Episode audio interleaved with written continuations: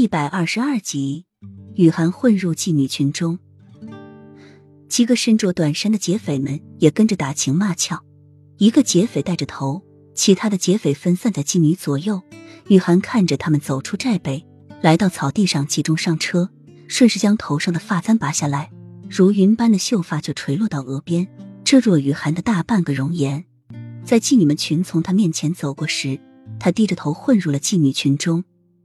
妓女们本就来自四面八方，一个个也都不怎么熟悉，对于突然多出来的雨涵毫不在意。而那些劫匪也没有发现有人会混入妓女群中。雨涵披散着流云一般乌黑的头发，低着头走上马车，坐到最里面的位置。马车开始慢慢的前行。原本在外面叽叽喳喳、乱抛媚眼的妓女们，上了马车一下都安静了不少。原本以为他们会继续吵吵闹闹的，自己也好不被发现，却没有想到现在的氛围如此的安静。那车上的妓女们一个个都大眼看着小眼，有不满的，有挑衅的，有傲慢的，总之什么样的眼神都有。雨涵只好低着头，用乌黑的头发遮掩住自己，一双水眸陷入沉思中。他身上的那种味道，就像梦魇一样困扰着他，让他平白升起一种危险感。再加上今天听到的话，他就更加断定青兰是一个危险人物。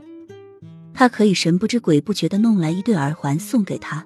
他从小就被妈妈训练，对于首饰怎么说也有点眼里。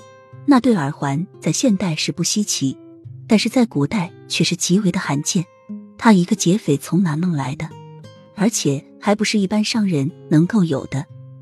再说，昨晚他那么长时间又去了那里，这真的不得不引人怀疑。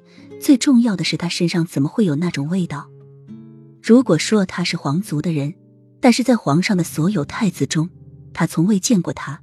若说不是，那他身上的味道又是从何而来？